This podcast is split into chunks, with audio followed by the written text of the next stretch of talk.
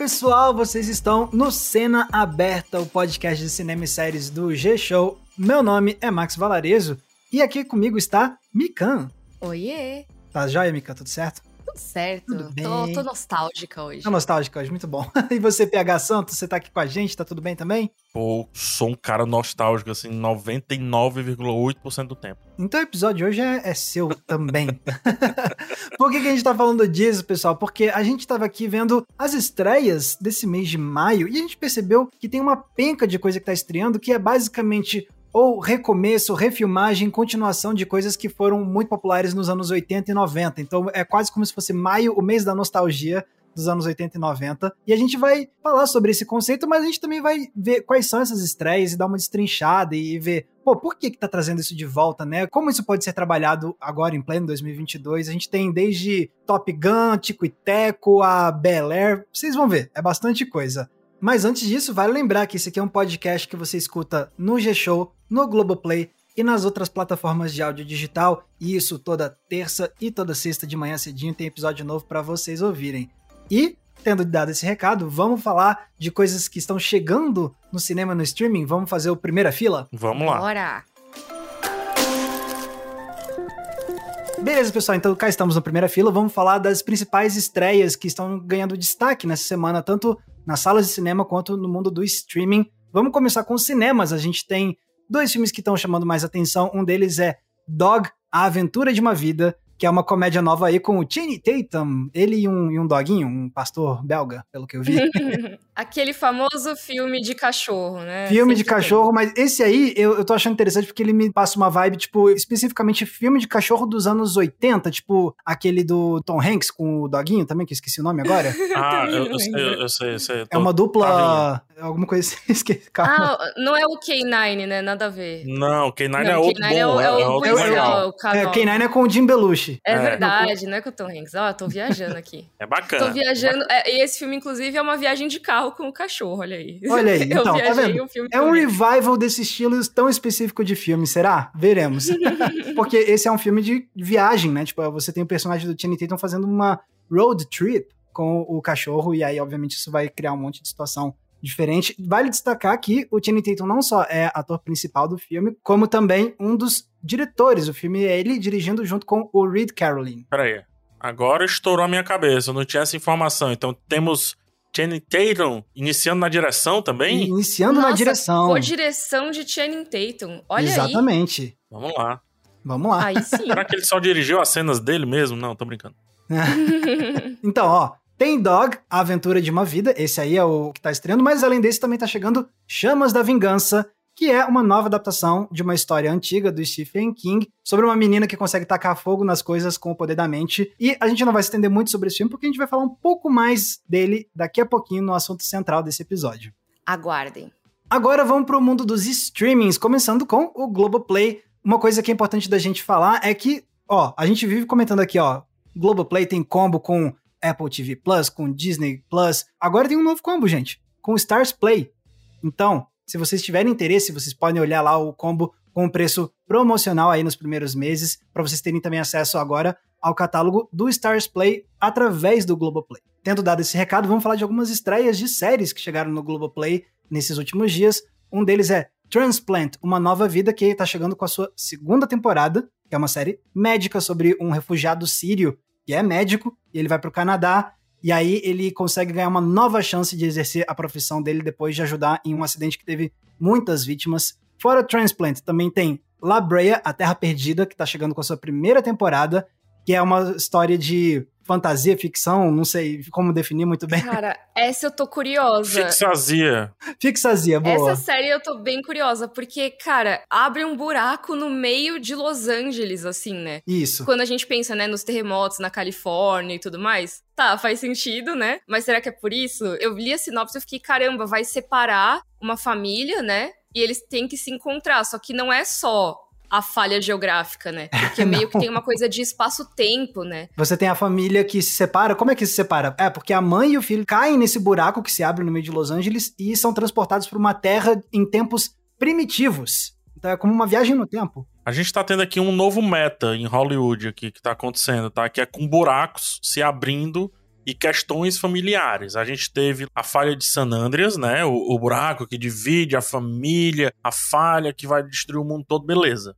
Isso aí não tem nada de ficção científica. Mas tem a série Outer Range, que é da Prime Video. A gente até falou na época do lançamento dela aqui, que é também um buraco que se abre numa fazenda e aí acontece alguma coisa ali. É ficção científica e tudo mais, série boa, inclusive. E agora tem essa, Labria, aqui, ou seja, buracos é o novo meta de Hollywood. É o novo meta de Hollywood, exatamente. Ó, então, uhum. caso você ainda não tenha pego o nome da série, é La Brea. Separa. La Brea, a Terra Perdida. Se vocês procurarem a Terra Perdida, é mais fácil. Que é, inclusive, o nome de um bairro em Los Angeles, né? La Brea, agora que eu lembrei. Ah, então, boa. Ah, agora eu entendi, porque eu não tava sabendo de onde era esse La Brea, agora que você me explicou. Mas ó, então, além de La Brea, A Terra Perdida, também tá chegando no Globoplay Family Law, com a primeira temporada, que é uma série de advocacia. Você tem uma advogada que é alcoólatra em recuperação, e aí ela é forçada a trabalhar na empresa do pai, na empresa de advocacia do pai, e ela tá tentando se dar bem com o pai e também com os irmãos que ela acabou de conhecer. Então temos um drama familiar no meio de uma firma da família de advocacia.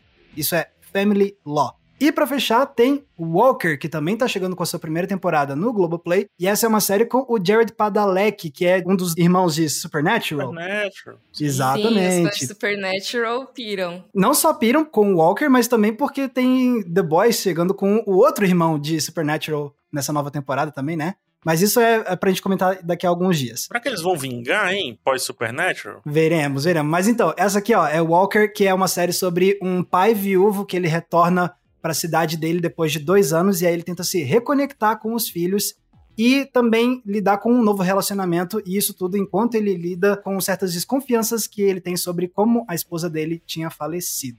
Então isso é Walker chegando com a sua primeira temporada no Globoplay. Olha aí, interesse amoroso, misterioso, assim, desaparecendo. Parece Supernatural esse momento. eu nunca assisti Supernatural, então eu não tenho esse background para fazer a comparação. É tem o personagem que fica lembrando da, da namorada, assim, né? É tipo, verdade. É. Olha só. Que teve um, um, evento misterioso que aconteceu e meio que foi um dos gatilhos para chegarem no momento deles, assim, ali. Olha só, não sabia. Muito bom. Vamos aqui então partir para o Netflix, que tem uma estreia de destaque que é a terceira temporada de Love, Death and Robots, a série animada de antologia, e que dessa vez tem um nome gigantesco dirigindo um dos episódios, ninguém menos que David Fincher dirigindo a primeira animação dele. Pois é, eu amo Love, Death and Robots, cara, amo, amo. Vou fazer aqui uma autopropaganda, dê uma olhada no meu canal, porque eu tenho um vídeo para cada temporada falando de cada um dos episódios. Olha ah, só. legal. É, cada episódio eu tiro o tema e converso um pouco, não é nem crítica, tipo, eu converso um pouco sobre o tema que o episódio traz. Uhum. E às vezes eu falo um pouco do estilo, quando eu entendo, eu falo um pouco do estilo ali da animação. Cara, eu amo, amo, amo essa série. Já falei bastante sobre ela, indico outra coisa aqui, que é o nosso podcast sobre antologias. Uhum. A gente uhum. falou sobre Tem ela, explicou o que é antologia e mostra como é plural, né? Como a animação é uma parada muito plural, sendo assim, muito diferente, muitas técnicas e tudo a favor da história. Amo Love, Death and Robots. Amo. Legal. Eu ainda não assisti nada. É bem legal, assim. Eu vi a primeira temporada, a segunda eu acabei nessas coisas de lançamento, tudo de uma vez, eu acabei perdendo e não assisti. Agora eu vou maratonar a segunda pra ver a terceira. Mas, assim, eu gosto muito da premissa da série. Eu acho que tem alguns episódios muito bons e muito incríveis, outros mais ou menos, assim como antologias costumam ser, né? Sim, sim. Só uma coisa, o David Fincher, ele, se eu não me engano, ele não tinha dirigido ainda mesmo, mas ele é um dos produtores executivos da série, desde o início dela. Então ele ah, tá legal. envolvido com a produção e tudo, e eu acho muito bacana, assim, a existência de Love, Death and Robots, apesar de eu ter algumas críticas à série, pelo menos a primeira temporada, mas eu gosto muito porque me lembra aquelas antologias antigas, assim, de animação, de ficção científica, tipo heavy metal, sabe? Que tinha. Muito bom. Uhum. E que era aquela animação adulta, né? Então tem todas as coisas que você imagina que vão ser relacionadas a uma animação de ficção científica adulta inclusive as coisas negativas, por isso que vem as minhas críticas. Mas eu acho que tem muita coisa bacana também. E isso deles trazerem estilos de animação diferentes, estúdios diferentes, eu curto demais. Então, Fica aí minha recomendação também para Love, Death and Robots. Vou ver as outras temporadas agora. Primeiro eu gosto já. Legal. Eu tenho que começar a ver. Porque realmente eu só ouço falar bem de Love, Death and Robots. E tem toda a cara de ser uma série que eu vou curtir, com certeza. Ó, Agora a gente vai para Prime Video, que também tem um destaque aqui que a gente quer trazer, que é uma nova série original deles, que se chama Night Sky. Tá chegando aí com a sua primeira temporada. Uma série protagonizada pelo excelente J.K. Simmons e também pela excelente Cissy Spacek, uma grande atriz que é a eterna Carrie a Estranha, original, né? Do filme do Brian De Palma. A gente tem eles dois interpretando um casal que descobre na casa deles uma câmara que transporta eles para um planeta deserto e misterioso. Se fosse um buraco, conseguem... você já sabia. Né? Olha aí, se fosse um buraco, exatamente. Mas não, é uma câmara. E aí eles Cara, conseguem. Eles, eles, tipo, foram pra Nárnia ao contrário, assim. Né? Tipo isso. e eles conseguem, aparentemente, pelo que eu entendi da sinopse, eles conseguem ir e voltar desse planeta, né? Ir pro planeta, voltar pra casa deles. Tipo e aí eles. Nárnia ao contrário. Tipo Nárnia. Só que aí eles decidem guardar esse segredo durante muito tempo. E aí um dia aparece um jovem na vida deles e vai interromper essa vida tranquila deles e ameaçar esse segredo tão bizarro que o casal consegue esconder na casa deles. Então, essa é a estreia do Prime Video que se chama Night Sky, chega aí no dia 20, sexta-feira. E olha só, também tá chegando hoje no Apple TV Plus uma nova série original deles que se chama Now and Then e é uma série de suspense. Conta a história de um grupo de jovens que vai celebrar durante um final de semana, só que infelizmente um deles morre tragicamente. E aí, 20 anos depois, a gente tem esse salto temporal de 20 anos depois, e os sobreviventes recebem uma mensagem com uma chantagem, e essa chantagem vai obrigar o grupo a se reunir e confrontar os eventos horrendos do passado. E é aquele esquema do Apple TV Plus, três episódios primeiros disponíveis logo de cara, e depois os demais são lançados semanalmente toda sexta-feira ficou parecendo para mim um, uma espécie de paralelo de Yellow Jackets, assim, que também é uma série recente que também lida com um tema meio parecido. Né? Nossa, não fazia ideia, eu nunca vi Yellow Jackets, então nem sabia que essa era a proposta do, do programa. Pois é, é, Yellow Jackets é uma série que fala, né, de uma equipe de futebol feminino que tem um acidente, elas vivem ali, meio que tem que viver, sobreviver na floresta, depois de um acidente de avião. E aí, anos e anos depois, a gente acompanha, né, o que aconteceu com cada uma delas e é discutido o que, que realmente aconteceu enquanto ah, elas estavam na mata. Então entendi. fica essa coisa de ir e voltar no tempo também. Pô, legal. Muito bom. Então é, tá aí, ó. Bem parecido. Não sei, né? Pode ser que a história seja completamente diferente, mas o formato lembra um pouco. Entendi. Então, ó, tá aí. Now and Then, que é a nova estreia do Apple TV Plus. E partindo agora para Disney Plus, a gente tem um filminho que a gente inclusive vai comentar um pouco mais daqui a pouco, que é o novo filme do Tico e Teco. É, Tico e Teco, Defensores da Lei. Como eu acabei de falar, a gente não vai se estender muito aqui porque a gente vai falar mais dele já já no assunto central desse episódio.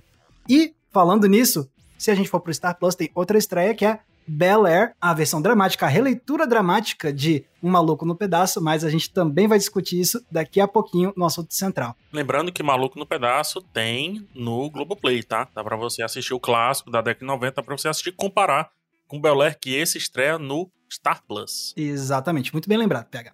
E é isso, então essas são as principais estreias de destaque da semana no cinema e no streaming. Agora, vamos falar de algumas coisas que estão acontecendo aí no mundo do cinema e das séries. Acho que um dos principais que eu queria trazer é o fato de que começou o Festival de Cannes desse ano. Ah, eu até mutei o nome Cannes no meu Twitter, porque meus críticos queridos estão todos lá. E aí eu tava me mordendo de inveja, assim, e a pele já tava acabando de inveja. e aí, pra não descontar na pessoa que não tem nada a ver com o sucesso, Aí eu mutei, Muito... mas tô brincando, já desmutei. Muito bom, exatamente. Então, ó, tá rolando aí o Festival de Cannes, um dos maiores festivais de cinema do mundo, se não o maior, mais famoso. E eu queria trazer só alguns destaquezinhos, assim, que eu vi que estão competindo nesse ano. A gente tem mais Coreda, de 20 filmes na. Coreda. Exatamente, ó. Torcedoras de diretor. Maluco. Mas não, mas é isso mesmo, ó. A gente tem vários filmes, mas eu queria trazer alguns de destaque. A Mika já puxou um, que é Broker, o novo filme do Hirokazu Koreeda, um fantástico diretor japonês que fez um dos melhores filmes de drama dos últimos anos, na minha opinião, que é Assunto de Família, que estava concorrendo ao Oscar em 2019. Pois bem, Maravilhoso. Ah, Coreeda tá de filme novo chamado Broker. A gente também tem Decision to Live, o novo filme do peraí, Park Chan-wook. Você não vai, você não vai correr, peraí, você não vai correr assim. o Broker já é um dos filmes oscarizáveis aí, já comecinho, comecinho, comecinho, comecinho de corrida do Oscar o Broker já é um dos cogitados aí para aparecer não em negócio de filme internacional, não é isso. Nas premiações corri é, corriqueiras, digamos assim, né? Sim. E o Kanye começa a esquentar um pouco esse para saber como é que ele vai lá, como é que o pessoal vai aceitar e tudo. A partir do, do é, da, da carreira que ele fizer em Cannes e nos outros festivais. E aí é começa o investimento de grana para filmes é. assim concorrerem ou não ao Oscar. que a gente teve Só... um indicado japonês concorrendo ali a melhor direção, inclusive, né? Melhor filme Isso. e tal. Então, Sim. a gente tem que prestar atenção também que ah, não é mais uma possibilidade tão remota assim de um filme é. dele estar tá na corrida pro Oscar, né? Com certeza. Ó, e vale destacar que esse filme novo do Koreeda, apesar dele ser um diretor japonês, esse é um filme que ele gravou na Coreia do Sul, com um elenco sul-coreano, e um dos atores uhum. principais é ninguém menos que o Song Kang-ho, o que faz o pai em Parasita. Uhum. Então também tem muito apelo internacional, já que é um rosto conhecido pro Exatamente. internacional, né? Aí por falar em Coreia tem Park Chan-wook, né? Muito bom, ótimo, boa ponte PH. Park Chan-wook está de volta aí, o grande diretor de filmaços como o mais famoso dele, Old Boy, né? Ele tá aí voltando com Decision to Live, tá aí concorrendo em Cannes. A gente também tem, ó, deixa eu ver. Tem Crimes of the Future, o novo filme do David Cronenberg, um grande diretor cult há anos. A gente tem um novo filme da Kelly Reichardt, que fez um dos meus filmes favoritos do ano passado, que é A Primeira Vaca, The First Cow, nossa, First Cow é foi um dos melhores filmes de 2021, entrou no meu top 5 de 2021. E aí Caramba. ela tá chegando aí com um filme novo chamado Showing Up. Então, com certeza, tô muito curioso para ver esse também. Eu lembro que o First Cow eu vi o pôster e eu achei muito curioso, e aí eu não vi mais nada dele. Eu preciso ver, agora que você falou Nossa, que gostou tanto assim. Gostei demais. Muito bom, muito bom mesmo, recomendo. Também tem, deixa eu ver aqui, ó. Tem os irmãos Dardenne, aclamados diretores franceses, estão voltando também com Tori e Lokita. Ó, falando de cinema francês, também tem a Claire Denis, que tá voltando também com Stars uhum. at Noon. E aí, o outro grande destaque aqui, na minha opinião, é o James Gray, que tá voltando com Armageddon Time. Ou seja, só filmão de diretorzão Exatamente. E tá aí forte, a gente tem que tá ver, forte, assim, é. primeiro quando que esses filmes vão chegar pra gente, né? Isso, ixi, daqui. É, pois é, demora quando chega, né? É. E segundo também, a gente vai ver quem que vai levar os prêmios, quem que vai levar. A gente vai comentando por aqui, né? Exatamente. A gente vai manter vocês atualizados com os resultados do Festival de Cannes ao longo das próximas semanas. Não se preocupe. Tá, eu quero trazer uns destaquezinhos nesse momento também, rapidinho, só pra Traga. deixar o pessoal informado. O Jerry Bruckheimer, grande produtor, inclusive acabei de assistir um filme dele, o Top Gun, é o primeiro Top Gun, né? Ele declarou que Piratas do Caribe vai voltar. O filme começa agora, o desenvolvimento dele, ou seja, a ideação dele, e não terá o Johnny Depp. Pelo menos por enquanto, não terá o Johnny Depp.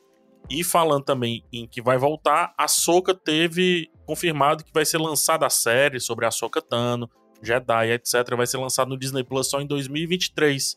A gente chegou até Eita. a comentar num episódio faz tempo sobre esses lançamentos de Star Wars e tudo, que essa série poderia ser lançada agora em 2022. Esquece, não vai ser 2022. Então, 2022 a gente tem Kenobi e mais uma temporada de Mandaloriano. Ahsoka, 2023, e aí provavelmente outra série de Star Wars também, para ficar sempre assim, variando uma num pedaço do ano e outra no outro pedaço do ano. Então, só para deixar. Pô, fiquei bolado agora. Eu tava bem ansioso para essa série da Ahsoka. Também. Pois é. Triste. Eu achei estranho também, mas vamos pelo lado bom. Provavelmente, provavelmente não. Muito certamente vai ser na primeira metade de 2023. Primeira metade mesmo, acho que no primeiro trimestre até. Porque o Dave Filoni, semana passada, na gravação desse episódio aqui, ele postou lá o início da produção. E eu disse, poxa, você tá iniciando agora a produção, então vai chegar, tipo, série de Natal, né? N não. Hum. Não vai ser isso. Mas eu acredito que, dado o tempo, é primeiro trimestre de 2023. Ok. Paciência.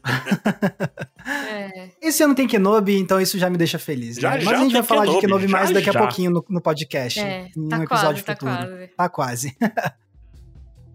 E agora que a gente falou do que está acontecendo no momento, vamos falar de outra coisa. Vamos falar do que, que cada um de nós tem assistido recentemente. Alguém quer começar? Tá, eu vou começar. Uh, Outer Range, né? Eu já citei aqui. Essa série se passa numa fazenda, abre-se um buraco. O personagem principal, que é vivido pelo Josh Brolin, o Thanos aí, mais familiar, né? Ou os Goonies, mais familiar também.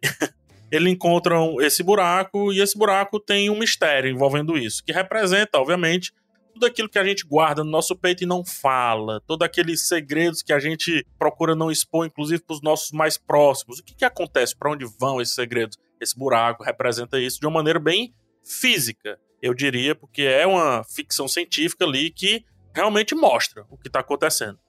Ponto negativo sobre a série. ela deixa os ganchos muito pendurados, digamos assim. E aí o último episódio eu acho um pouquinho brincou um pouco com a nossa expectativa, sabe? Acabou a temporada já? Acabou a primeira temporada e para garantir uma segunda temporada forte, acho que brincou demais com essa questão da expectativa. Boa Entendi. série, mas o final da temporada eu acho bem, bem, bem frustrante. Parecido um pouquinho com o final da temporada de Tokyo Vice. Muito evidente a necessidade de seguir com a história. Muito evidente mesmo. Eu não gosto. Hoje em dia, fazer isso, acho que não precisa mais. Ok. Então, Outer Range, né? No Outer Prime Range, Video. exatamente, do Prime, Prime Video. A série é super escura, tenta ver à noite, tá, gente? Pra não ter reflexo na TV. Diferente da Mica, desliga a luz aí, porque. Ah, Bicho, a série é escura. Isso aí é bullying. Não, já, não é bullying. Bullying. Mas, Mica, a série é tão escura, é tão escura. Quando não tem spot de luz na cena, eles não usam luz, Max. Eita fé. Eles não okay. usam luz. Ah, mas não dá tá pra bom. ver o rosto e tudo. Beleza. Fica escuro mesmo. É bem legal, a fotografia é bem legal, eu gostei. Legal. E você, Mika, o que você tem assistido recentemente? Olha, eu não tô vendo nenhum lançamento esses últimos dias, porque eu tava toda atarantada com as coisas da vida pessoal aqui. Então eu tô só vendo os episódios, né, que estão saindo das séries que eu já tava acompanhando, tá que eu já comentei nas semanas Você anteriores. Você tá vendo Better Call Saul? Eu tô atrasada. Ah, eu tô atrasado eu também. Eu preciso. Caraca, vocês tô, são tô os atrasada dois episódios, mas, mas eu vou, vou atualizar. Aí o que eu tava vendo, assim, essa coisa de vem horário de almoço, que não deu muito certo, confesso. A gente teve nosso episódio da hora do almoço, assim. O que eu tava vendo é um chamado Moradores Indesejados na Netflix. Cara. Que é uma série de documentários sobre pessoas que ou são colegas de quarto muito ruins, e normalmente isso envolve crimes ou uhum. coisas terríveis, ou mesmo seu vizinho fazer alguma coisa muito louca, sabe? Tipo, ser uma velhinha assassina, sabe? Caraca. Coisas desse tipo. Assim, eu não costumo ver muito true crime, mas essa eu achei interessante porque tem realmente a história de uma velhinha assassina. Eu acho legal que a Mika pegou a nossa dica do episódio de séries pro almoço e ela foi no, na direção oposta, né? No que a gente fala, não, posto. assiste uma parada leve. Séries do almoço para quem trabalha no necrotério. é tipo isso. É tipo isso. Ó, só pra vocês terem noção, né? O primeiro episódio, que é esse que eu falei que me fisgou, é de uma senhorinha que, tipo, na verdade, começa a desaparecer todo mundo que mora na casa dela dela, que ela acolhe pessoas em situação de rua e todo mundo começa a desaparecer. Nossa. Aí tem uma outra de uma pessoa que tá super com medo do colega de quarto que tem crush nela e desaparece. E tem várias outras, assim, sabe? Eu tô indo pro terceiro episódio agora. Então é bem intrigante. E me dá medo de, de conversar com qualquer pessoa na face da Terra, mas é, acho que é isso, né? Que o True Crime faz com a gente. Sim, talvez eu assista, só não sei se eu vou assistir no almoço. Aliás, com certeza não vou ver no almoço, mas quem sabe eu assisto em algum outro momento. Não, não veja no almoço, por favor. Tem umas descrições de coisas que eu achei que não são legais okay, pra essa hora. Entendi. sabe? Não Sim. mostra nada, mas a descrição já é o suficiente para você não, não gostar desse momento, sabe? Ok. Então, Tá Fica aí a não recomendação pra hora do almoço. Tá bom, justo. Mas de resto é interessante, a premissa é interessante. Ok. Boa, gostei, gostei. Ó, eu tô assistindo umas coisas. Uma delas é, eu até falei isso no meu Instagram, nos meus stories. Que tá bem movimentado, hein, gente? Ou é.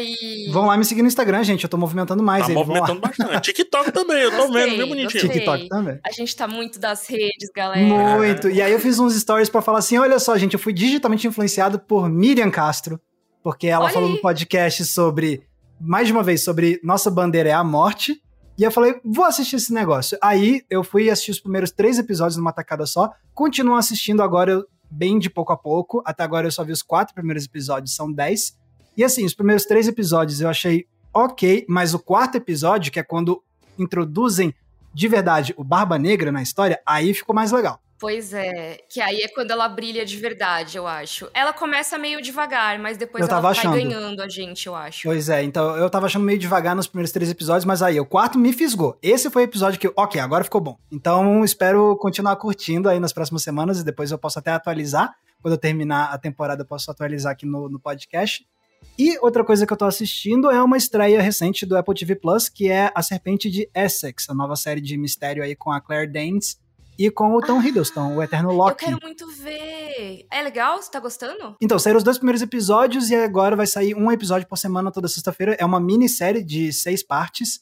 Eu assisti os dois primeiros episódios, eu achei. O primeiro episódio já, já me fisgou e achei legal. O segundo, achei ainda ok, mas eu tô sentindo que é uma história que precisa de fato desses dois primeiros episódios para armar o cenário e talvez hum. eu tenha o hum. feeling que a partir do terceiro é que quando vai realmente ficar mais talvez impactante, mas assim, já gostei dos dois primeiros episódios, não falo uau, tá maravilhoso, mas com certeza me deixou motivado a querer continuar assistindo a série que vai sair então uma vez por semana toda sexta-feira um episódio novo de A Serpente de Essex. Ah, legal. Então, ó, estamos vendo bastante coisa até. Estamos vendo bastante coisa. Eu não muito, né? Tô vendo só a docu-série aí de True Crime. mas, mas já tá ótimo. várias recomendações da hora, gostei. Sim. Então aí, pessoal, com isso a gente encerra o nosso querido Primeira Fila. E agora vamos falar do nosso assunto principal. Vamos falar de maio, mês da nostalgia, um monte de coisas aí dos anos 80 e 90 retornando esse mês. Partiu? Bora. Partiu demais. Já tô é lá, na verdade. Ok. E agora, então, vamos falar sobre esse mês de maio que tá aí com um monte de coisa que tá fazendo a gente sentir essa nostalgia dos anos 80 e 90, né? Com alguns reboots, com alguns remakes, com alguns revivals, todos esses termos em inglês super chiques. Uhum. É tudo a mesma coisa, mais ou menos. É, é refilmagem, é recomeço, é reviver Tem franquias. mais coisa, Max. É. Reunion. É, tem um reunion, tem um soft reboot, tem um soft Eita remake. Ferro. Tem um reboot remake. Tem o recall e por aí vai.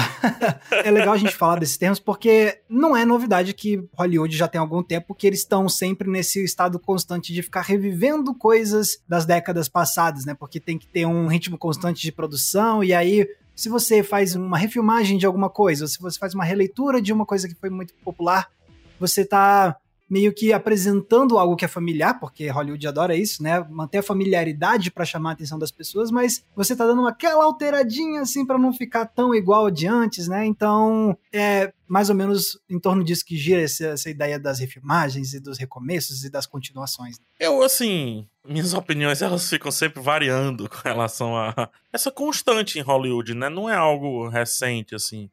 Recente é uma nostalgia específica dos anos 80, que agora já começa a ir para os anos 90 e tal. Exato. Mas sempre houve em Hollywood, né? Uhum. Esses ciclos de reboots, remakes ou revisitas, no mínimo revisitas, assim, que causam esse tom nostálgico, esse é tom de resgate. É gente Nasce uma estrela, né? Toda vez tem um diferente. Isso. É, Nasce uma estrela, eu acho que é... Mika, você pode explicar o lance do Nasce uma estrela? Eu Sim. acho bem legal. Nasce uma Estrela, ele é um filme que sempre é refeito e reimaginado de acordo com a sua geração. E eu acho que é bem interessante porque ele existe num ciclos meio parecidos com isso, dos 20 ou 30 anos, assim, umas duas ou três décadas de um pro outro. Por exemplo, o primeiro deles é em 1937. Aí depois a gente tem o de 1954, que é com a Judy Garland já, né? O primeiro era com a Janet Gaynor. Aí depois você já tem com a Judy Garland. Então eles sempre pegam alguma atriz que desponta muito, né? Você tem nos anos 70, em 1976, com a Barbara Streisand.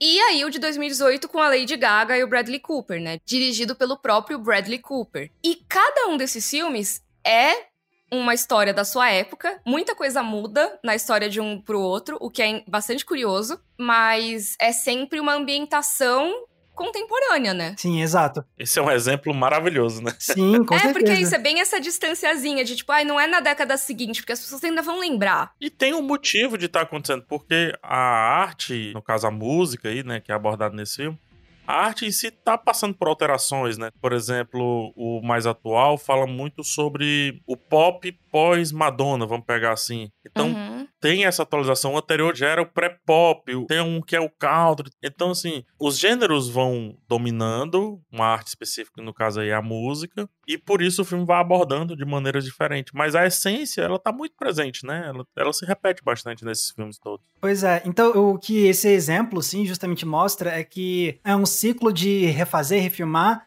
que tá presente há muitos anos já em Hollywood, né? Então, o que é legal da gente pegar nesses momentos é tipo, beleza, então quais são as coisas que estão sendo revisitadas agora e por quê, né? Então, acho que muito da proposta desse episódio da gente ter essa conversa agora é justamente ver quais são as coisas nostálgicas que estão estreando nesse mês de maio e tentar, né, entender, ok, o que, que essas refilmagens ou continuações de coisas tão populares dos anos 80 e 90 estão dizendo sobre essas obras e sobre o momento que a gente está vivendo hoje em dia, né? Então, por exemplo, uma coisa que está chegando agora é Bel Air, que é a nova versão dramática, a releitura dramática de Um Maluco no Pedaço, que era aquela comédia super lendária dos anos 90 com o Will Smith, né?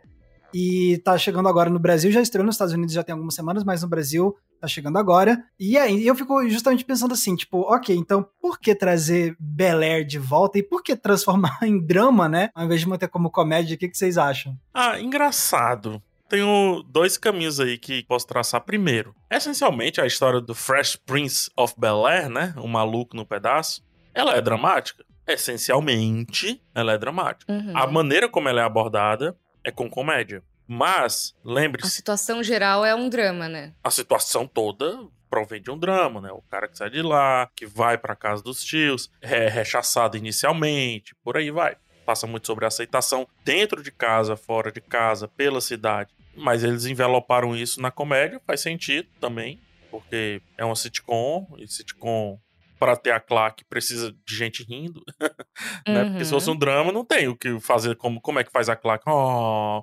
ah, não funciona tão bem. Mas se você pensar bem, os grandes episódios de Fresh Prince of Bel-Air, eles são dramáticos. Tem um, tem um peso de tipo, eita, bateu a realidade agora, né? É, uhum. do tipo, caramba, pesado. Tem um episódio, eu não vou aprofundar porque eu não lembro os detalhes, mas que ele confronta o Carl, né, que é o primo dele, e diz assim, cara, você percebe como por isso, por isso, por isso, as coisas são mais simples para você e para mim tudo é uma merda e fora isso tem essa questão e isso e aquilo outro.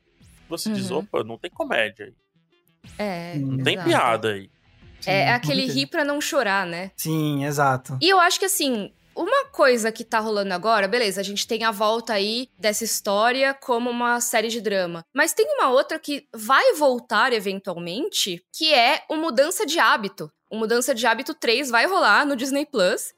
E assim, eu fiquei pensando muito que, tipo, tanto o Maluco no Pedaço quanto o Mudança de Hábito são histórias que falam de pessoas negras fugindo de uma situação de violência e tendo que se esconder em outro lugar para fugir da violência transformando isso numa situação de comédia. Então, assim, será que é porque para você chegar num público grande que não seja aquele público que é extremamente engajado e quer ver uma história séria, sabe, que discute aprofundado esse tema, você meio que faz a pessoa rir e aí mostra para ela uma discussão social. Uhum. Uhum. Então, uhum. será que hoje em dia é mais tranquilo de só chegar e trazer, ó, oh, essa situação aqui é grave, cara. Sim, legal, muito legal. Perfeito, perfeito que a Mika trouxe, porque fecha muito bem meu pensamento. Eu penso que Fresh Prince of Bel-Air era daquele jeito porque, àquela época, as sitcoms dominavam.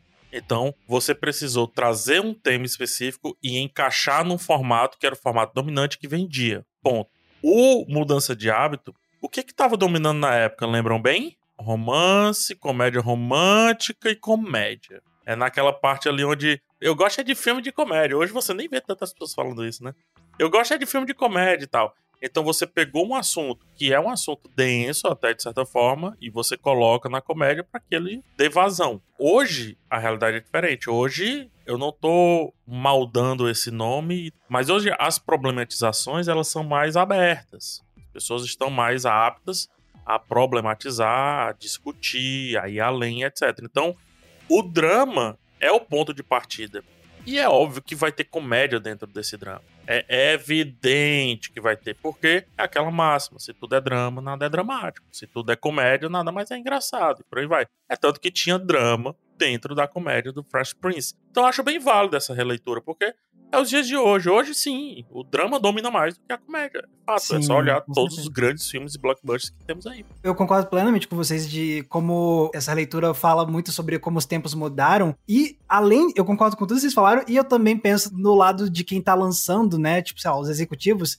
Eu também penso que fazer a mudança dessa forma para um drama talvez seja um jeito de, tipo, fugir de uma comparação extrema se eles fizessem uma uhum. nova versão de comédia mesmo. Vamos fazer uma nova comédia de Sim. Maluco no Pedaço? Aí provavelmente a galera ia ficar boladíssima, ia ser aquela comparação constante. Não, porque ele era mais engraçado do que esse, não sei o que. Não. Agora, se você traz uma proposta completamente, cara, uhum. 180 graus mudou assim para o drama, aí acho que a galera talvez fique um pouco mais aberta. A, ok, vamos ver de qual é, entendeu? Acho que também estavam pensando na questão da ira do público. é, eu, eu concordo muito que é uma maneira de você trazer a marca, você trazer a história e a premissa, mas sem fazer uma nova versão que as pessoas vão ficar falando que é melhor ou pior, sabe? Sim, exato. Que inclusive eu acho que é um jeito de usar a marca que tá muito nesse ciclo aí de remakes, reboots e tudo mais, né? Sim. Vamos explicar o que, que são essas coisas? Acho que é legal, né? Que acho que o pessoal fica muito confuso às vezes. Não, é, e tem a audiência rotativa, a gente fala pra muita gente, né? Não se sintam uhum. ofendidos os que já sabem. A gente sabe que vocês sabem, vocês são bons. Ah, e nem todo mundo é obrigado a saber, até porque Exatamente. são termos em língua estrangeira e tudo mais, mas vamos lá. O remake, na sua essência, é você pegar a mesma história e refazer. É uma refilmagem é uma refilmagem. Você pode mudar uma coisa ou outra, mas você tá refazendo. Mais parecido com o caso do Nasce uma Estrela, por exemplo. Isso, ou até, por exemplo, um remake pode ser bem diferente, como o Beco do Pesadelo, do Guilherme uhum. Del Toro agora. É uma história que já existia, foi refeita. Tem um remake muito clássico, né? Sete Homens e um Destino, que é dos Sete Samurais. É um remake. Uhum. Mas é, é aquele todo remake readaptado. não autorizado. Plágio que a gente chama de remake pra ser legal. Assim. Exatamente. Tô brincando. Os Infiltrados, pronto, é um remake fato. Uhum. Então, assim, acho que até já é legal trazer isso, porque é isso. Clássicos também podem ser remakes, e ser remake não quer dizer que uma coisa é ruim necessariamente, tá? Eu acho que é muito bom trazer isso, porque tem remakes que são ruins, mas também tem remakes que se tornam até mais conhecidos do que a versão original. Muitas vezes o remake ele pode acontecer quando você tem uma história estrangeira e Hollywood quer trazer. Então eu acho que um exemplo bom é a onda que a gente teve de filmes de terror, principalmente do Japão e também alguns da Coreia, que foram refeitos por Hollywood nos anos 2000. Inclusive, já faz propaganda de um episódio passado aqui do podcast que se chama Hollywood Precisa Refazer Tudo. Muito a gente bom, falou Max. muito disso. Perfeito. Então, que muitas vezes pegam, né, obras estrangeiras e refazem simplesmente para ficar em inglês com atores dos Estados Unidos para as pessoas reconhecerem mais fácil que não querem ler legenda de um filme asiático, por exemplo. Mas você também tem os reboots, que já é outro rolê, né? Reboot é o recomeço. É, o reboot, de fato, ele ignora o que um dia foi e recomeça. Ele pode até ter tons lá que foram explorados, mas, via de regra, ele vai para outro caminho. Um exemplo, Quarteto Fantástico tivemos os dois primeiros Quarteto Fantástico, então eles fizeram um reboot. Eles arrancaram ali aquela linha que a história ia seguir e fizeram outra linha com o novo. Foi bom, Isso. foi ruim? São outros 500. É, outros atores, outra trama, outra tentativa é. de fazer funcionar. O reboot, pensa assim, até a palavra em inglês tem muito a ver com reset, né? Tipo, é, é, aquela coisa de você reiniciar. Então, pensa no seu computador. Seu computador tava funcionando, aí ele travou. Aí você vai apertar lá para reiniciar, né? Às vezes você até puxa da tomada né? Quando tá muito ruim o negócio. E aí liga de novo. E aí, quando você liga o computador, é o mesmo sistema operacional, né? Mas você talvez vá fazer uma tarefa diferente do que você estava fazendo antes. E mesmo se for a mesma tarefa em si, a maneira que você vai fazer é diferente. Então você basicamente começou de novo, só que com uma basezinha lá. Quando você fala de franquia, tem muito disso, né? Você já tem uma base da franquia.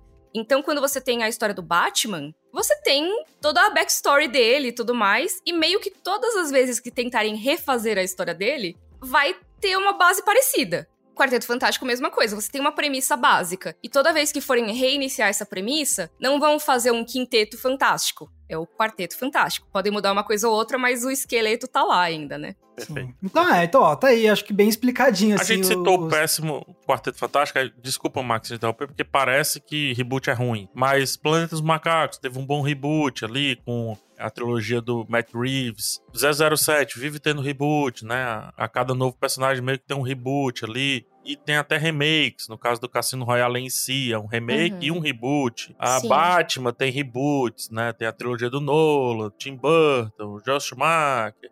E agora já teve um novo, que é do Matt Reeves de novo. Uhum. Então, só pra colocar bons exemplos também de reboots, não ficar só no quarteto. E existem também os soft reboots, que é como se você não apagasse o que estava antes, assim, né? Aí pessoas que entendem de computador podem explicar isso até em termos de computador, porque eu acho que rola. Mas assim, só para sair dessa metáfora aí, eu acho que o soft reboot explicar de um jeito bem fácil é quando você vai trazer aquela franquia de volta, você vai meio que começar de novo, mas levando em conta algumas, não necessariamente todas, as obras anteriores. Então, assim, você tem alguma base que não é só o esqueleto mesmo. Você tá levando em conta, tá, teve esse filme, eu não tô refazendo para você levar em conta do zero. Acho que um exemplo mais recente é Halloween mesmo, né, que teve esse soft reboot. Exato. Então, ó, acho que tá bem explicadinho aí os, os conceitos mais importantes de saber para essa conversa. Então, por exemplo, a gente tava falando de Bel Air. Como vocês classificariam esse Bel Air? Acho que é tipo um remake? Eu acho que não é nenhum deles. Eu acho que é como se fosse um,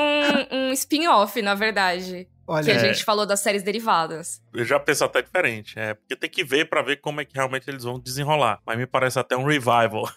Revival, boa. que é outro termo aí, né? O revival é simplesmente você pega algo e revive aquele algo ali a partir de outros olhares. Traz de volta, boa. né? É. Ó, e falando em trazer de volta, outra coisa que tá estreando aí, que é bem essa vibe também, anos 80 e tudo mais, Chamas da Vingança tá ganhando um novo filme. Para quem não sabe, Chamas da Vingança é um livro do Stephen King, publicado em 1981. E nos anos 80 já teve um filme adaptando o filme de 84 com a Drew Barrymore, pequenininha, sobre uma garota que tem os poderes de tacar fogo nas coisas com o poder da mente. Tacar fogo nas coisas é muito bom. Muito bom. Exatamente. E aí agora tá saindo uma nova versão dessa mesma história e não sei nem se dá pra dizer que é um remake do filme original. É tipo uma nova adaptação do livro. E não confundir com o Chamas da Vingança do Denzel Washington, tá? Ah, é, bem lembrado, bem lembrado. São filmes homônimos, mas não são iguais. Não é esse Chamas da Vingança. Tem uma garotinha também, lourinha também, mas não é esse, tá? Aí, Chamas da Vingança eu já acho que é um exemplo de uma tendência específica de Stephen King em Hollywood, porque, beleza, Hollywood adora adaptar Stephen King há muitos anos, a gente tem décadas de filmes adaptando os livros dele, só que já tem algum tempo que a gente tá vendo várias histórias dele que já tinham ganhado adaptação ganharem novas adaptações. Só para listar aqui rapidinho. Teve novas versões de It, a coisa, ou do palhaço, né? Teve nova versão de Carrie, teve nova versão de Cemitério Maldito, de O Nevoeiro, de Dança da Morte, de A Hora do Vampiro, e teve Doutor Sono, que não é uma refilmagem, é uma continuação, mas ainda pega essa ideia de trazer Stephen King de volta, né? Um novo filme de coisa que já teve filme antes. Ou seriado, né? Porque algumas das coisas que eu citei são seriados. Por exemplo, O Nevoeiro é um seriado e já tinha tido um filme antes do Frank Darabont. Enfim. E aí eu fico pensando, caraca, é como se Hollywood estivesse olhando assim, o Stephen King publica um livro por ano, mas a gente precisa lançar mais coisas de Stephen King todo ano, então não tá tendo mais a mesma fonte jorrando de histórias de Stephen King, o que a gente pode fazer? Ah, vamos refilmar as paradas mesmo e é nóis. Oh, eu falei uma vez, e eu vou falar de novo isso, correndo o risco de interpretar da mesma maneira. Hum. Mas antes eu vou fazer esse adendo. Eu sou fã do Stephen King. Sério, eu sou leitor do Stephen King há muito tempo. Mas. E o Stephen King é o calhau de Hollywood. O calhau na publicidade é aquela peça publicitária que você usa dentro de um espaço quando você não vendeu aquele espaço. Uhum. Ou seja, ia sair um anúncio de página inteira no jornal, você estava se programando para aquilo e aí cancelaram de última hora não tem reportagem para colocar ali. Você bota um calhau. Então vamos pegar aqui nossa casa, né? A Globo às vezes faz propaganda da própria programação. Isso é um calhau. De fato, ela queria ter vendido aquele espaço publicitário em questão ali para ganhar dinheiro ali com a marca XYZ. Mas aquele espacinho específico não rolou, então vai um calhau. Então, Stephen King é o calhau de Hollywood. Não, tem um Stephen Kingzinho aqui. Ah, então vamos fazer esse Stephen King aqui, vamos colocar aqui pra frente. Então... é, que é o que as pessoas sabem que rende algo legal, assim. Sim. Não necessariamente vai render, mas a, a, expectativa é que renda, né? E eu acho que também tem, rola uma retroalimentação nessa tendência específica de ficar refilmando as coisas do Stephen King, porque você lança um It, a coisa, parte 1 e parte 2, que vai muito bem de bilheteria, e aí que, que isso passa para os executivos de Hollywood, vale a pena a gente continuar refilmando as coisas que já ganharam o filme do Stephen King. Então, bora fazer mais. Então, acho que fica se perpetuando esse ciclo, né? É, o ciclo de Hollywood não entendeu o que realmente faz sucesso, né? Eles é. sempre acham que é uma coisa, assim, não é, ah, o legal é fazer um filme bom um filme interessante que as pessoas gostem de assistir. Não, o que fez sucesso é que é uma adaptação do Stephen King. Isso. Sim. Exato. É, cara, assim, não, é, isso é, é, sei lá, 30% do que fez o filme fazer sucesso. O resto hum. tem que trabalhar em cima, né? Eu fico pensando se também não é um jeito de pegar um pouco de carona, porque, por exemplo, Stranger Things é uma coisa que, querendo ou não, ajudou a dar uma repopularizada nas coisas de Stephen King por ter se inspirado tanto no Stephen King. Uhum. Então acho que também lançar essas novas versões assim não é também capitalizar em cima desse movimento, né? Não, e assim, eu acho que é o tipo de coisa que também tem a ver com o ciclo lá das décadas, né? Então assim, por que que Stranger Things é tão, assim, na vibe do Stephen King? Porque traz esse espírito dos anos 80. Nos anos 80 você tinha aí essa valorização, anos 80 e 90, né? Essa valorização da obra do Stephen King, esse clássico que virou da época. Então, nada mais justo do que se você tá nostálgico do conteúdo dessa época, trazer também isso de volta. Sim, com certeza. Muito bom. A gente vai chegar já já no filme que é, vai mudar um pouco essa percepção. O Top Gun. Hum. Top Gun Maverick. 36 anos depois do lançamento original lá do Top Gun com o Tom Cruise, com Val Kilmer, com o ator que faz o Goose, que eu não lembro o nome, com a Kelly McGillis. A gente tem um Top Gun, ele volta como um professor, né, o personagem do Tom Cruise, que é o Maverick, volta como professor, vai ser um filme bem centrado no Maverick.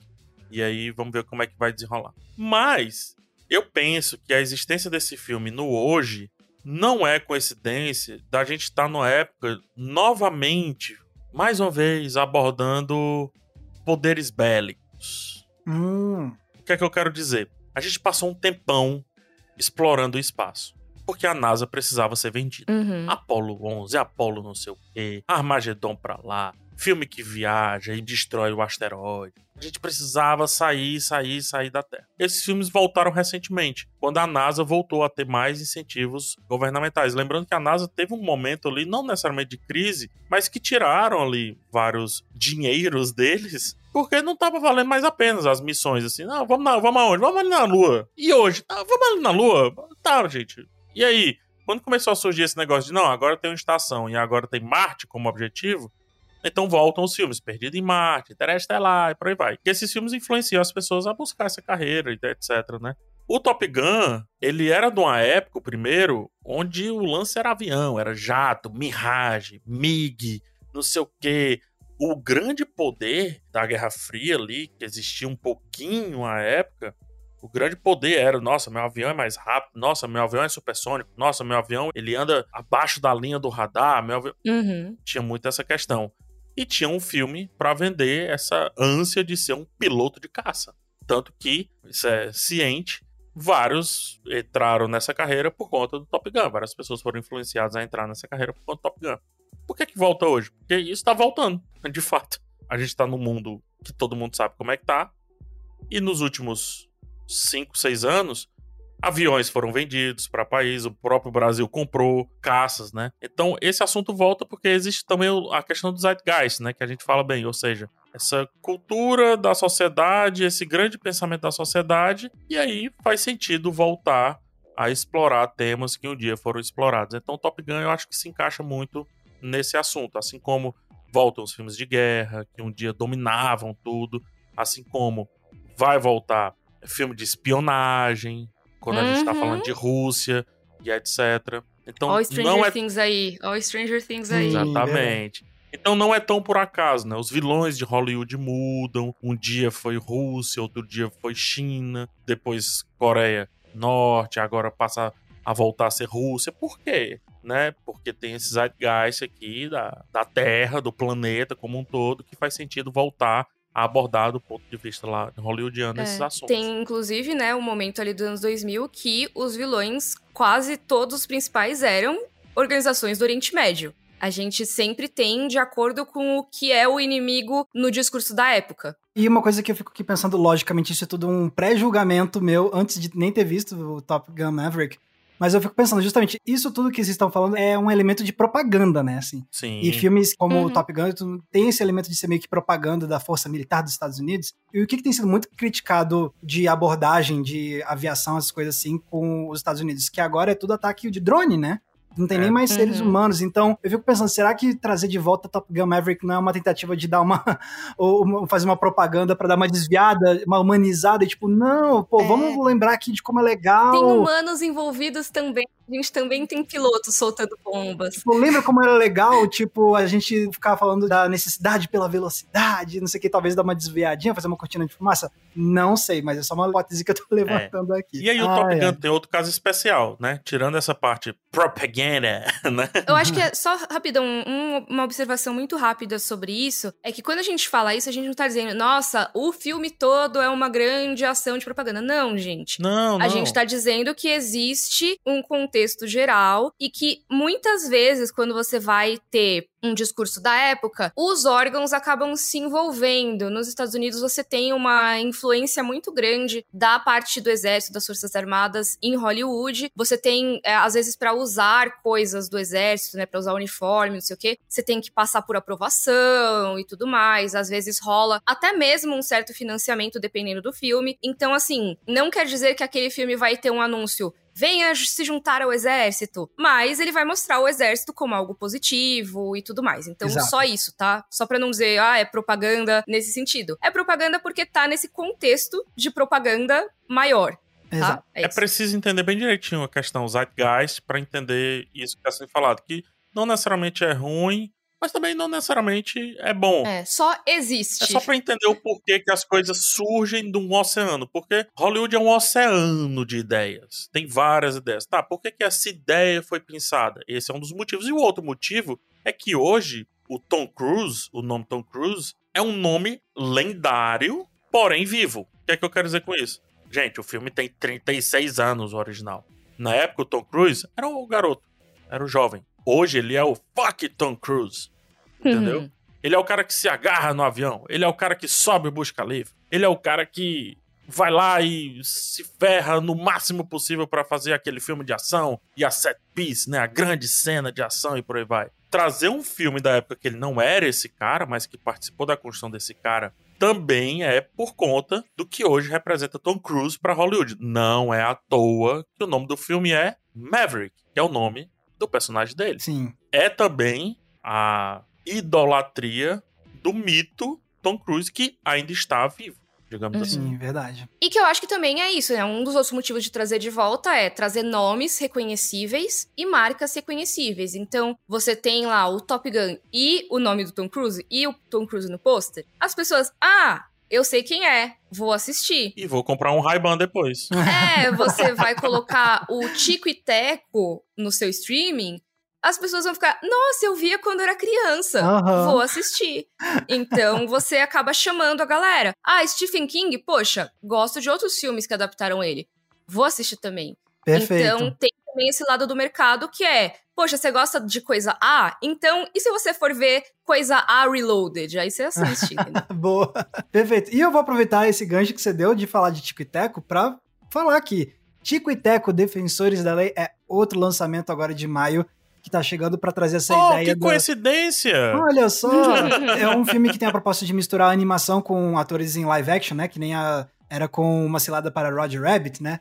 E só que dessa vez com Tico e Teco. E é um filme que ele é super meta narrativo, porque o conceito do filme é: você tem o Tico e o Teco, eles saíram dos holofotes porque eles tinham o seriado animado dos anos 90 que, a propósito, eu adorava, eu assistia muito quando era criança. Era muito legal. Era muito bom. Aí o conceito é, acabou aquele desenho animado e Tico e Teco nunca mais conseguiram ser famosos, e aí o tipo, o Tico virou agente imobiliário e o outro fica tentando reviver os dias de glória indo em eventos e... É muito oscilada pro... pra Roger Rabbit, cara. Nossa, total. Então, o filme traz para o seu próprio conceito a ideia de que a gente está sim falando sobre algo que dos dias de glória de algo que foi muito popular nos anos 90. Ele está trazendo essa ideia da nostalgia para o seu conceito de narrativa mesmo central. É a metalinguagem que chama. Né? Isso. Eu amei essa proposta. E, e aí eles vão desenvolver aí uma nova aventura. Obviamente vai acontecer um problema que vai ter que fazer o Tico e Teco se reunirem porque eles se deram uma afastada depois de tantos anos e aí eles têm que se juntar de novo para resolver o problema. Então é, então eu fico pensando de novo, por que trazer Tico e Teco de volta, né? Eu acho que uma das coisas é essa ideia de, tipo, da Disney reconhecer. É mesmo, né? Tico e Teco, a gente dava tanta atenção para eles lá nos anos 90. Vamos dar esse prestígio de novo? Eles super sumiram, né? Do mapa. É, que eu saiba, assim, pelo menos no mainstream, assim. Pior que não. Pior que teve uns desenhozinhos, mas. Caraca, é como falou a Mika, não foi pro mainstream, então. não foi. Mas teve, teve umas releituras assim. É, porque eles não deixam a marca sumir completamente também, né? Mas é isso. Uma coisa que você é, colocou no roteirinho desse podcast, Max, e que eu concordo demais, é isso. Para quem que é essa nova história? É para as crianças de hoje em dia ou para quem era criança nos anos 90 e via Tico e Teco como eu e o Max? Pois é. Aí eu acho que são as duas coisas, na verdade. Eu acho que é para os pais verem com os filhos, sabe? Coisa do é, tipo. acho que tipo é aquele negócio, o conceito inicial é muito de quem cresceu assistindo, né? Mas eles obviamente vão querer fazer de um jeito que crianças de hoje em dia que não têm essa bagagem dos anos 90 com essa série vão conseguir chegar, entender do que, que eles estão falando e se divertir, assim. Então, uhum. o conceito inicial é justamente para chamar a atenção de quem estava familiarizado com esse filme dos anos 90, mas obviamente fazendo algo disponível para todo Sim. mundo. Eu acho que vocês só estão falhando porque vocês não estão colocando na equação a parte mais importante. Hum. É. Esquilos são legais, gente. Esquilos são legais. Esquilo é mó legal. e assim, histórias sobre roedores dão muito certo, entendeu? Sim. Você tem o Mickey, você tem Bernardo e Bianca, que inclusive esse é um revival que eu queria. Olha aí. Bernardo e Bianca. Mó legal. O, o, remake live action dirigido pelo John Favreau com os camundonguinhos realistas, era isso? É. Não! Tô brincando. Stuart Little! Não! Brincadeiras à parte, eu acho que esse cai naquela regrinha que a gente já falou em outro podcast, eu não lembro qual agora, mas tem aquele lance da geração mesmo, do tempo geracional, que fica entre 20, 30 anos, dependendo de algumas gerações é 15 anos, porque depende do que acontece no mundo. E não é coincidência que agora a gente inicia uma nova geração. A pandemia foi um marco, então a gente está iniciando uma nova geração agora, então é o fim de outra. E isso quer dizer que da geração passada as coisas vão começar a surgir. Tic-Tac eu acho que tá muito nesse cenáriozinho assim. O Max ainda não é pai, mas quando ele for pai, esse filme já tá pronto para ele apresentar Tic-Tac pro filho ou pra filha e depois voltar um pouco e apresentar os antigos. Então acho que é muito essa questão. Realmente, esse específico cai muito do ciclo geracional, assim. Aqueles 20, 30 anos certinhos ali. É, bem isso mesmo. E eu acho que tem também essa coisa de, tipo, da própria nostalgia, né? Então, assim. Com certeza absoluta. Mesmo quem não tem filhos hoje em dia, às vezes vai querer ver porque é um filme que tem uma abordagem mais meta, né? Que nem vocês falaram, tem a metalinguagem de eles falarem sobre o sucesso e refletirem sobre o sucesso dos personagens, né? Na série animada. Então, isso já é uma coisa que chama a atenção de um adulto. Tem também algumas piadinhas e tudo mais, uma coisa mais cínica, só que sem ser necessariamente tão cínica assim, né? Porque ainda é uma história que pode ser vista por crianças. Eles tiraram, né, as vozezinhas agudas dos personagens. Absurdo. Crime. Isso eu tô achando muito estranho, porque vai ter a voz do John Mulaney e do Andy Samberg como Tico e Teco, e não vai ser aquela vozinha, né, super fininha. E eu fico pensando, será que é pra evitar comparações com Alvin e os Esquilos? Porque Alvin e os Esquilos fez sucesso, mas assim, foram filmes que foram muito, tipo, galera... É diferente, né? Pau, né? Coisa. É, exatamente. Pode então eu fico pensando, será que é pra dar uma diferenciada e, tipo, falar, não, calma, a gente tá fazendo outra pegada, então vamos fugir das vozinhas fininhas. É, não sei, talvez seja uma coisa meio tipo Detetive Pikachu, sabe? Que bota uh -huh. a voz do Ryan Reynolds é no bicho fofinho. Não sei, não sei. A gente vai ter que ver, eu ainda não assisti. Tô Exatamente. bem curiosa mesmo, assim.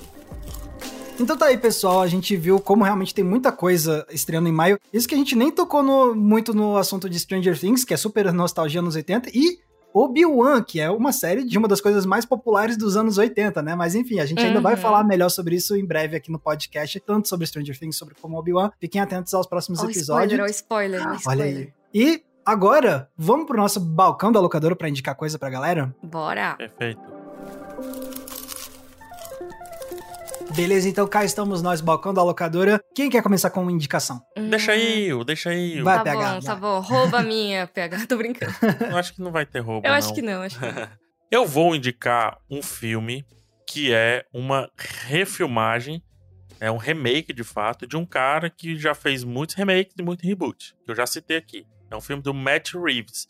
Mas é o filme que meio que apresentou o Matt Reeves aí, e a partir daí ele começou a fazer muita coisa. Eu vou indicar o filme de 2010 chamado Deixe-me Entrar, com a Chloe Moretz no elenco, filme de vampiro, um filme bem diferente de vampiro. Tem um garoto solitário ali numa cidade, num bairro específico, começa a fazer amizade com a pessoa que vai tirando ele de um espaço ali do bullying, etc. E essa pessoa é vampiro. O nome deixe-me entrar, que o vampiro precisa de permissão para entrar na sua casa, né? Se você permitir que o vampiro entre, lascou, ele vai entrar e já sabe o que é que vai ser. Você vai virar janta e depois vai ter que jantar outras pessoas. Mas esse filme ele é um remake de um filme sueco do Thomas Alfredson, que fez inclusive o Espião que Sabia Demais, filmaço. E eu tô indicando ele pois apesar de gostar muito do Deixe Ela Entrar, que é o filme sueco original de 2009, eu acho o Deixe-me Entrar melhor do que o original.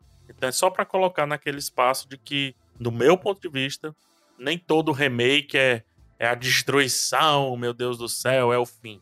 Esse daqui eu acho um bom exemplo de remake, que é o Deixe-me entrar, Let Me In. Filmaço, filmaço de vampiro bem diferente do que a gente tá acostumado.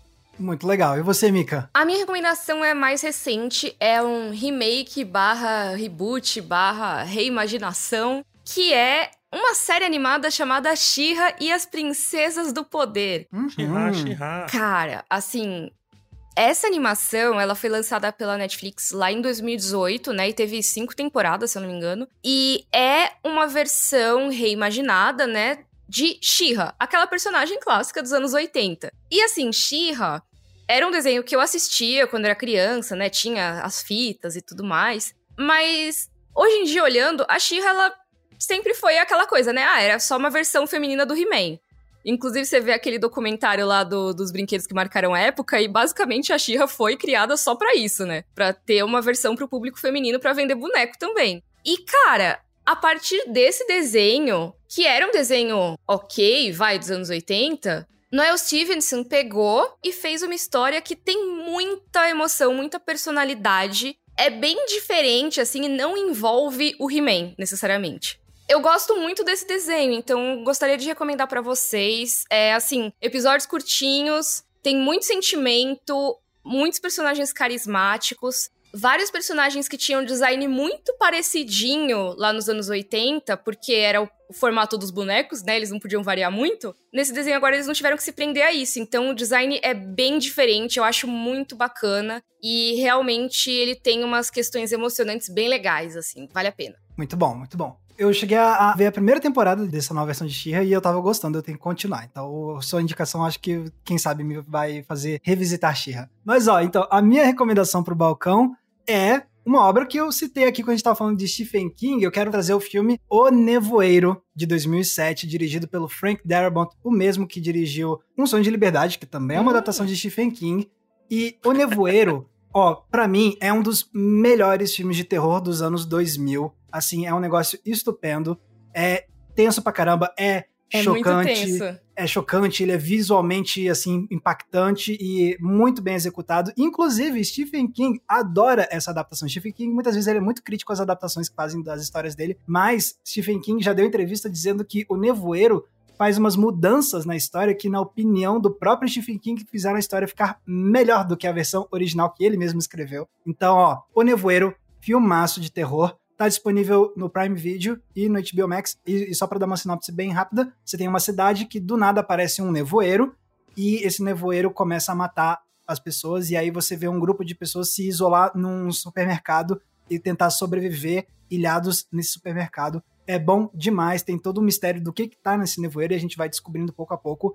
É fantástico. Então tá aí, essa é a minha indicação pro balcão. Ô, Max, posso fazer uma autopromoção de um, um, projeto antigo? Passa. Tem um episódio do podcast que eu fazia antes aqui do Cena Aberta, que é o Caçadores do Filme Perdido, que a gente fez sobre o Nevoeiro. Muito bom. Recomendo. E foi a primeira vez que eu assisti para gravar esse episódio e assim, foi uma experiência, cara, foi uma experiência. é fantástico esse filme, muito bom. Mas é, então, pessoal, com isso, a gente tá aqui então encerrando o nosso papo e, obviamente, contem pra gente nas redes sociais usando a hashtag podcast cena aberta o que, que vocês estão achando desse mês tão nostálgico? Se tem alguma dessas estreias que está chamando muita atenção de vocês, que a gente adora ver o que, que vocês marcam a gente com a hashtag podcast cena aberta. E falando em redes sociais, PH Santos, onde as pessoas te encontram na internet? Vocês me encontram no Twitter, Instagram e também no TikTok buscando PH Santos. Mas o principal é no YouTube. Busca também PH Santos que você vai me achar facinho lá. Muito bem. E você, Mikan? Você me acha no YouTube e no Twitter como Mikan, com três N's. E também no Instagram como underline Miriam Castro. No TikTok é underline Mikan, porque nada é padrão nas, nas redes.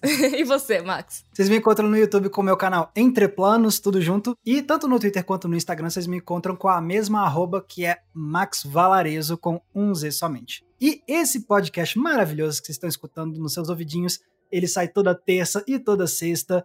Tem cedinho assim, ó, de manhã tem um episódio novo pra vocês ouvirem e disponível sempre no G-Show, no Globoplay e nas demais plataformas de áudio digital. E a gente se vê então no próximo episódio. Tchau, gente. Tchau, tchau. Tchau, tchau.